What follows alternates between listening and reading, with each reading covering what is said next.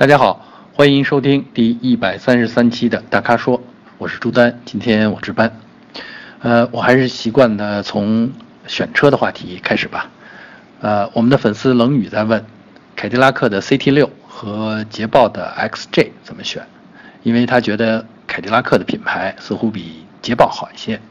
不过呢又很纠结呃捷豹的悬挂，因为呃捷豹的前悬挂是双叉臂啊，后悬挂是双横臂，这是倾向于操控的一种设计啊。另外他还想问呃谁家的质量好一些啊？维修保养哪个更胜一筹啊？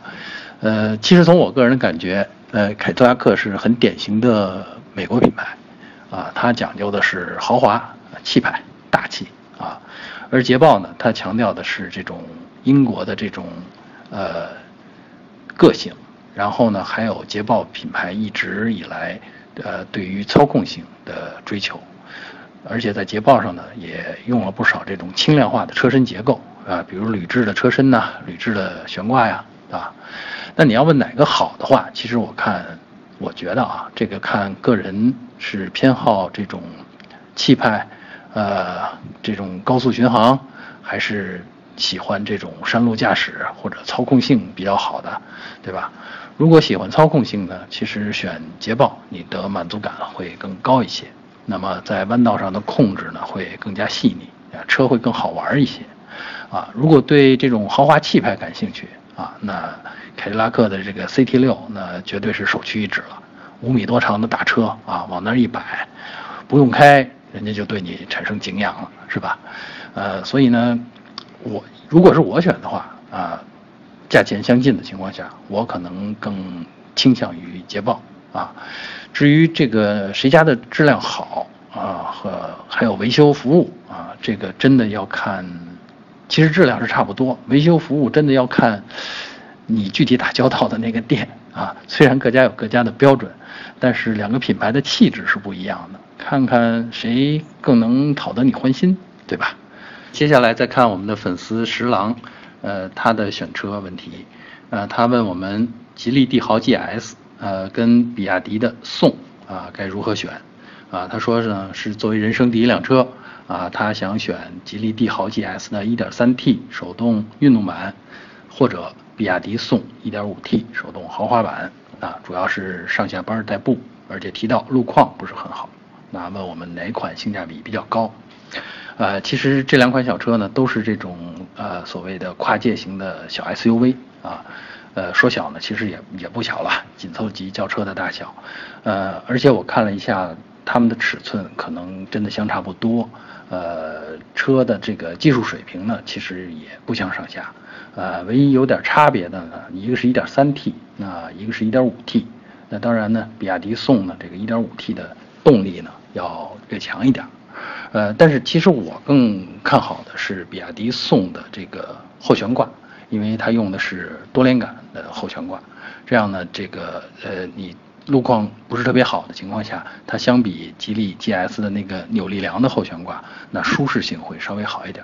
呃，另外呢，在这个弯道上啊，特别是有颠簸的弯道上，嗯，这个呃多连杆的后悬挂也会比这个扭力梁的后悬挂在操控上操控方面要稍好一些。所以呢，我觉得呃选比亚迪宋啊会比较好一点。呃，第三个问题呢，我们来看一下我们的粉丝瑞豆子，嗯，他提到的其实也是跟选车相关的问题。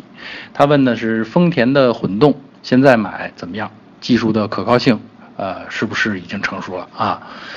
呃，他说呢是也是人生第一辆车，而且呢是在郑州啊用，啊，因为郑州的城市建设可能正在大规模的铺开吧，所以到处都比较堵啊，所以呢他就比较在意油耗。啊，再加上自己呢，本身对日系车呢可以接受啊，所以呢，以前呢一直在看的是第十代的思域，但是最近看了丰田的雷凌之后，哎，混动的啊啊，对新技术呢可能有兴趣，但是又不太了解，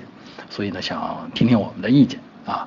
呃是这样，就是丰田的混动呢我还是比较熟悉的啊，从这个卡罗拉呃的混动、雷凌的混动啊，其实最早的时候在普锐斯的这个呃。混动啊，普锐斯本身就是混动，啊，刚刚进中国的时候，我们也都进行了这个深入的测试。普锐斯换代以后，我们也进行了测试。呃，我觉得丰田的这个混动系统啊，是一个很成熟、很完善的系统。呃，而且现在丰田雷凌上面啊，广汽丰田雷凌上面用的呃混动系统，实际上就是呃我们现在对在国内销售的这套呃普锐斯的那个混动系统。啊，只不过把它国产化了啊，呃，丰田在常熟新建立的混动的研发基地啊，把这个混动系统给国产化了，呃，技术水平上丝毫不比这个原装的差啊，所以呢，我觉得呃，对可靠性啊大可放心啊，而且丰田好像对电池系统还有这种延保的措施啊，所以如果对混动感兴趣的话，雷凌或者是混动的卡托卡罗拉啊，真的是可以买的。呃，最后回答一个技术问题吧。呃，我们的粉丝除夕啊，他的问题是：小排量三缸发动机是不是会成为以后的趋势啊？他提到现在新的这个宝马 X1 已经用上了 1.5T 的三动发呃三缸发动机啊，对 SUV 来说会不会有点疲软啊？而且呢，听说本田思域也要上市 1.0T 的三缸发动机啊啊，于是他就讲现在这种。发动机的技术趋势啊，跟以往的这个自吸或者是四缸涡轮增压的发动机呃相比，会有什么优势啊？会不会成为今后这个呃车市或者叫技术上的主流啊？啊，值不值得购买？呃，我的意见是这样的，就是三缸发动机呃，其实会逐渐的怎么说呢？随着发动机排量的小型化啊，它会逐渐的取代现在的。四缸发动机，啊，就是在大家常用的，比如说小排量的车上，像家用车一般的家用车，很可能会出现一点零到一点五这个排量区间的，会变成三缸发动机成为主流。当然都是带涡轮增压的啊，所以呢，这个会不会成为趋势呢？我觉得至少在这个排量区间里边会成为趋势，因为在这个排量区间里边，你再去做一个四缸发动机，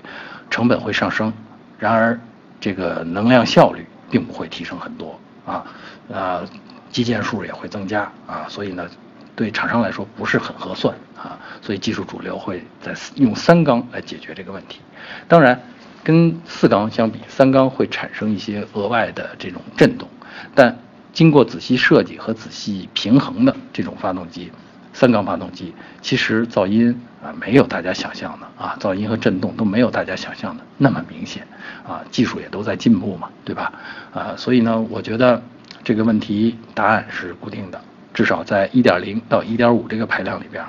三缸和涡轮增压会逐渐成为主流。以上就是本期大咖说的全部问题，欢迎大家继续在微社区中向我们提问。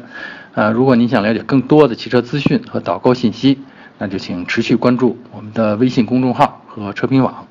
我们下期节目再见。